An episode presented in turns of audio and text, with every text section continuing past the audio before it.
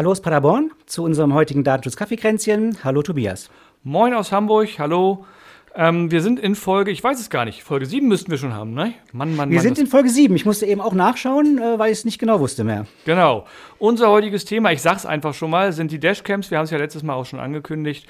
Und ich habe noch eine kleine Anekdote zu erzählen. Ich habe von einem guten Freund eine Rückmeldung bekommen zu unserem Podcast, der sich den angehört hat, der mir einen Screenshot geschickt hat mit äh, dem Explicit Tag, was da zu sehen ist. Und der sagt, ja, es wäre ja wohl falsch. Das könnte ja gar nicht sein. Das hätten wir falsch gesetzt.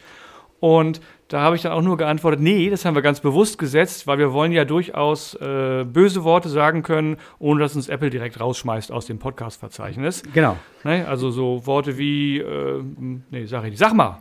Nein, sag nein ich sage jetzt auch keine. Nein, die, die, die, würdest du nachher bei der Überarbeitung sowieso wieder wegpiepsen. äh, von daher sage ich keine. Nein, aber wir wollen die Freiheit haben, sie sagen zu dürfen. Außerdem heißt explicit ja auch so ein bisschen, dass es nicht für Minderjährige ist. Und ich glaube, unser Datenschutzthema, es würde mich zwar freuen, wenn es anders ist, aber äh, wird sowieso weniger von Minderjährigen gehört. Vielleicht ist das auch der Sinn unseres explicit Tags. genau, so kann man es auch sehen. Alles klar. Wollen wir loslegen? Ähm, lass uns loslegen. Alles klar. Ähm,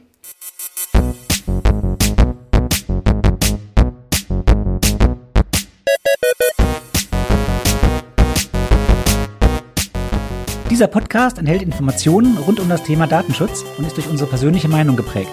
Keinesfalls stellt er eine Rechtsberatung dar. Eine individuelle Beratung können wir daher nur erbringen, wenn wir ein Mandat als Datenschutzbeauftragter haben.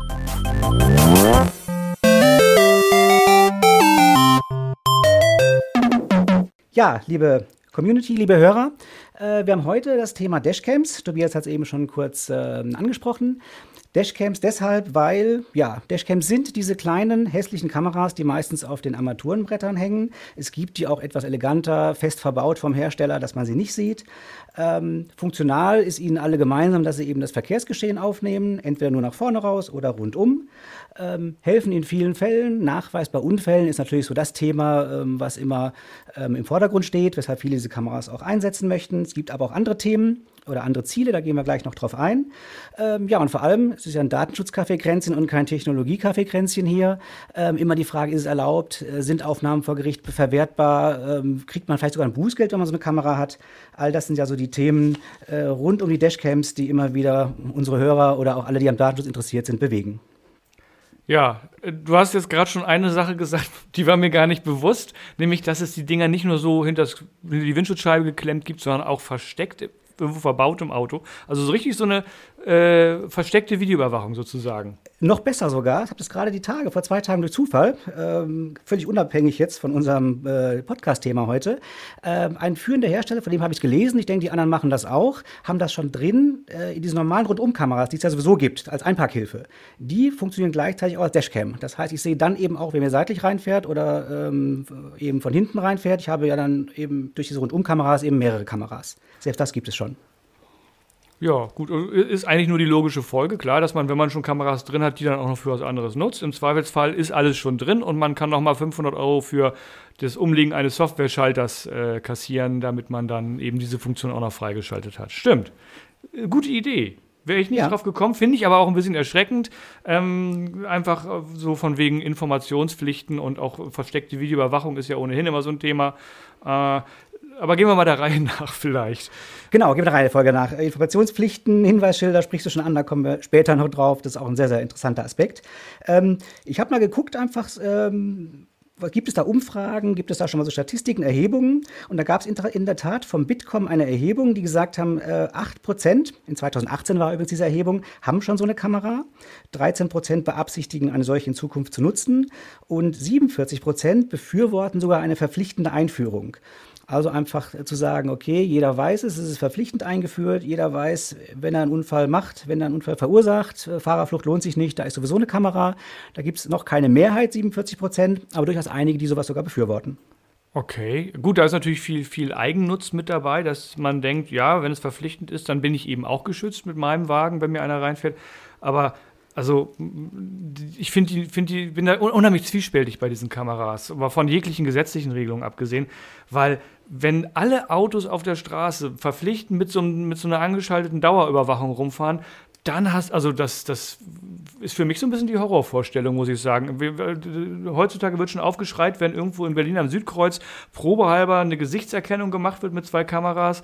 Ähm, es wird aufgeschrien, wenn, wenn die Videoüberwachung die Straße runtergeht für die Polizei.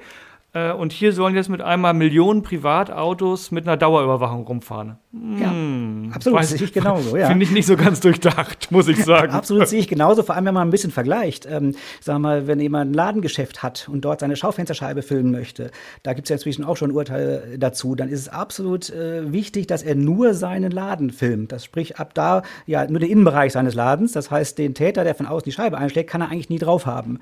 Äh, das heißt, da sind wir sehr streng und plötzlich ähm, bei anderen Dingen dann eben nicht. Wobei es geht jetzt noch nicht um Gerichtsurteile, sondern nur was die Bevölkerung die Befragten hier gesagt haben.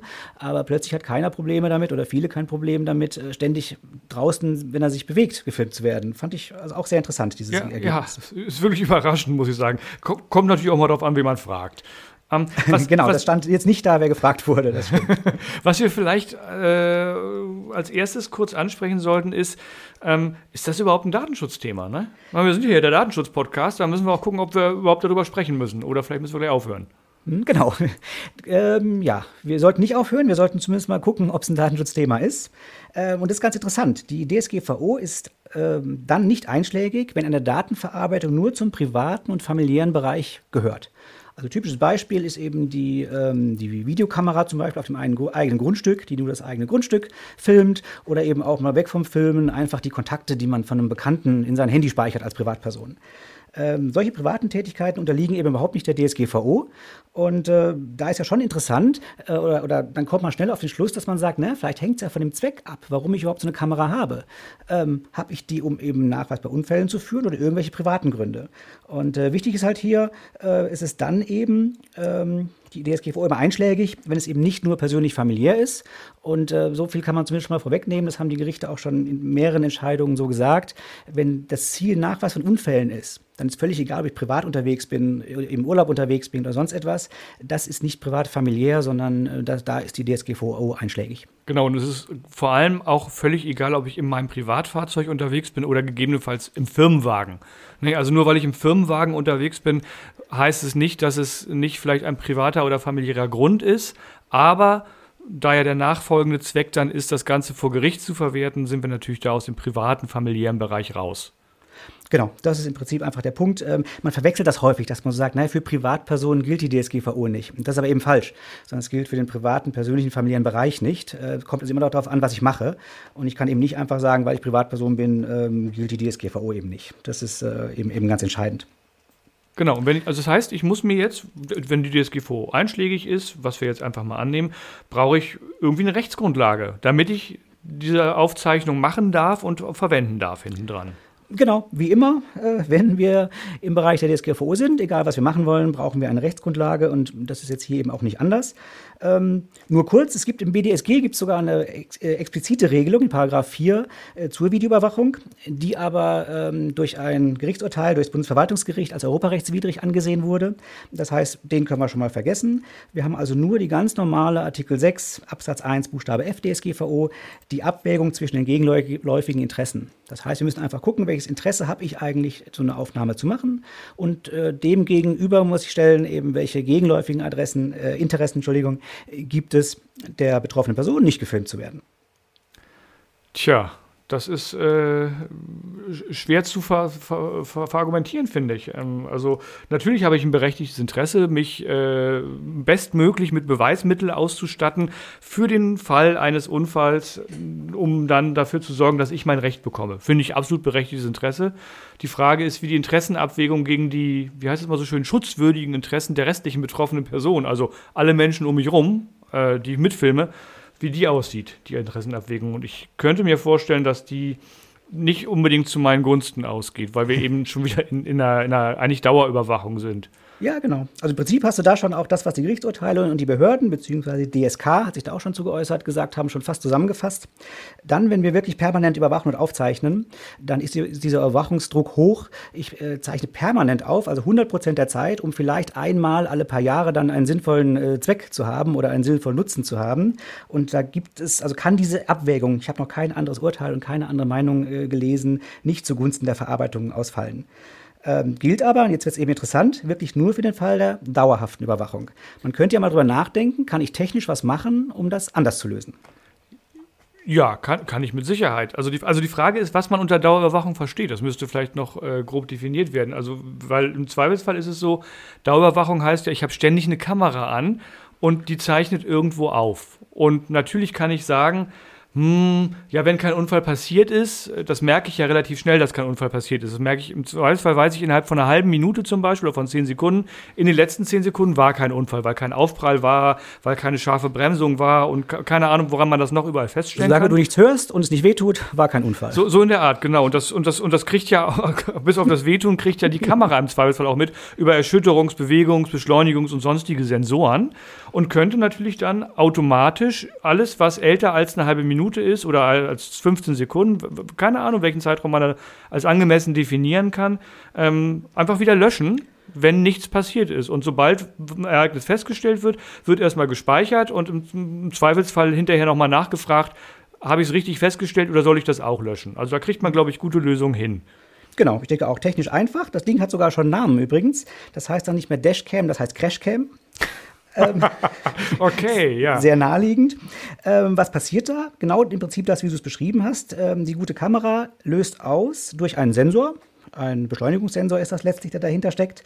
Ähm, das Ganze hat nur ein Problem. In dem Moment, wo der Beschleunigungssensor aktiviert wird, ist es ja eigentlich schon zu spät. Denn der Unfall ähm, ist ja nicht nur der genau der Zeitpunkt des Crashs interessant, sondern eben auch, wie ist der Unfall eigentlich entstanden. Und deswegen machen diese Kameras folgendes.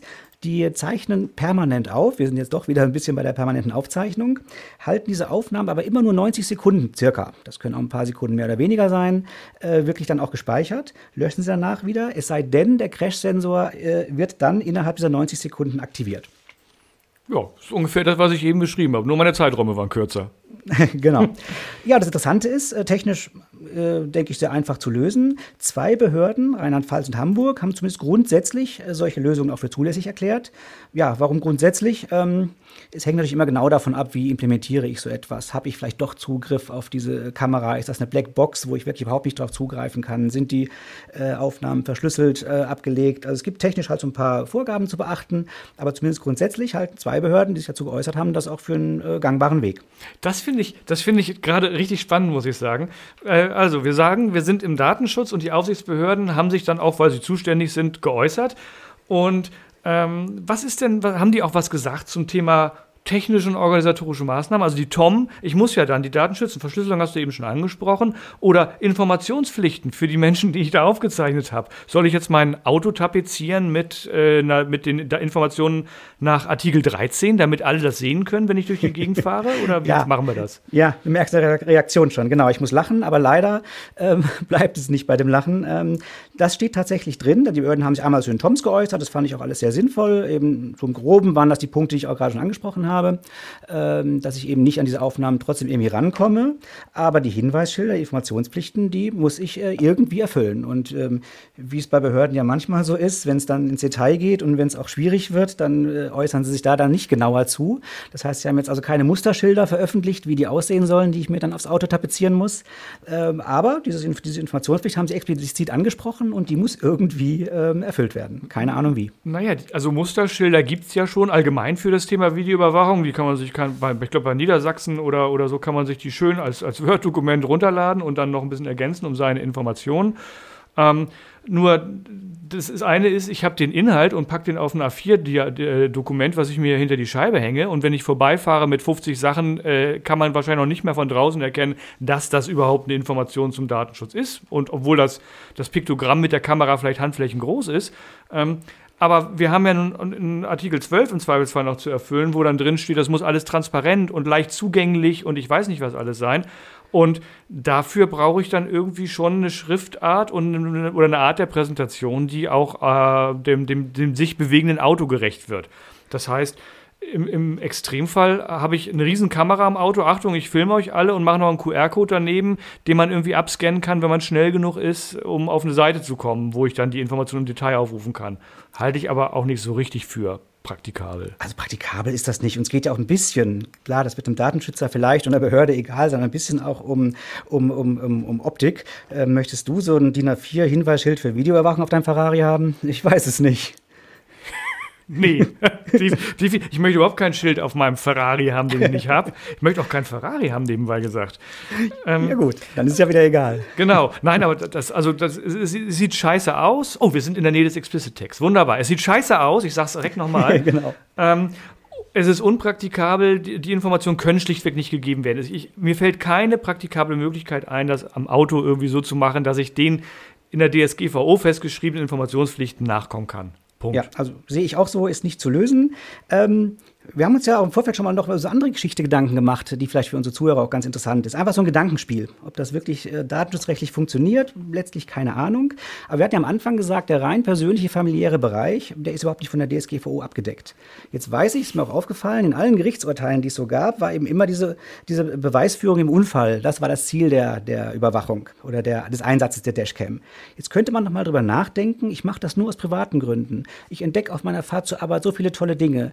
Oder vielleicht erinnerst du dich noch, ähm, es gab vor ein paar Jahren, ist in Russland so ein Meteorit äh, heruntergekommen, eingeschlagen. Ja, da gibt es ja richtig so. viele Aufnahmen, die wir ja. nur haben, weil die Leute Dashcams im Auto ja, hatten. Stell dir mal vor, das wäre in Deutschland passiert, das wäre komplett von der Öffentlichkeit unbemerkt geblieben, dieser Meteoriteneinschlag. Und dort hat jeder so eine Dashcam und wir haben das. Das heißt, man geht mal an, anders an die Sache heran. Wir haben diese Dashcams eigentlich nur aus persönlichen, familiären Gründen, weil ich da so schöne Dinge auf meiner Fahrt zur Arbeit jeden Morgen entdecke.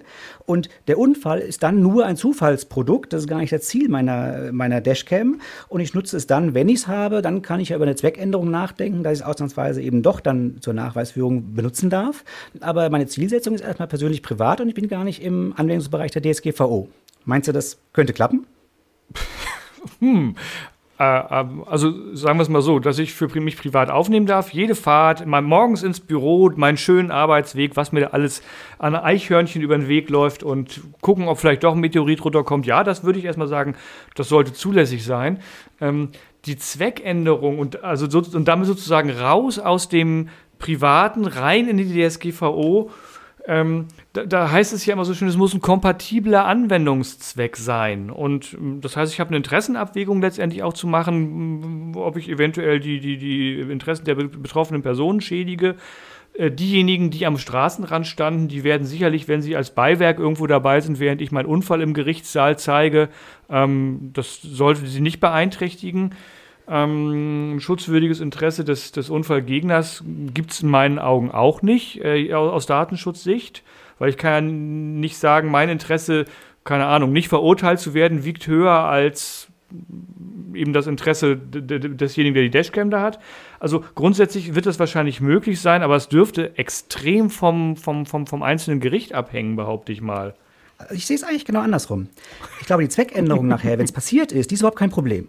Äh, weil, weil, das hast du gerade gesagt, die Zweckänderung, die habe ich doch nur, wenn ich vorher schon im Anwendungsbereich der DSGVO bin.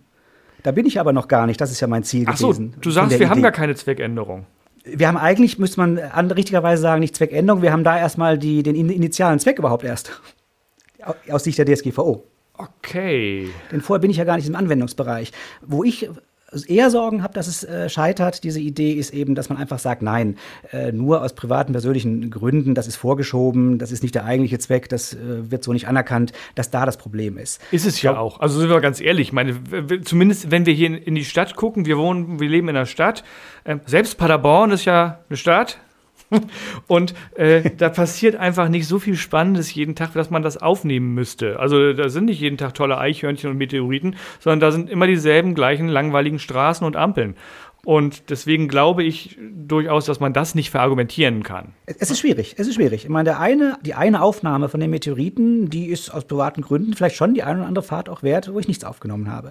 Ähm, interessant fand ich eben, dass diese Argumentation vor Gericht wohl noch nie einer versucht hat. Äh, es war immer klar, es war zu Nachweiszwecken immer gewesen und dann, da ist die, die Einschätzung auch eigentlich eindeutig. Da kann man kaum zu zwei verschiedenen äh, Lösungen auch kommen.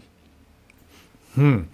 Okay, keine Zweckänderung. Ja, finde ich äh, einen spannenden Gedankengang, gar, keine Zweckänderung zu haben, ja. Ähm, befürchte, wir werden das Thema gar nicht, äh, also wir werden das nicht lösen können. Ne? Also wir, wir können, können uns hier schlaue Gedanken machen oder mehr oder weniger schlaue Gedanken machen. Ähm, aber wir werden Gerichtsurteile brauchen, die irgendwann mal kommen. An der Stelle vielleicht, liebe Zuhörer, ähm, das, was wir eben diskutiert haben, das war natürlich kein, keine Empfehlung, dass ihr das zukünftig so macht und verargumentiert, sondern das war ein Gedankenspiel. Mehr nicht.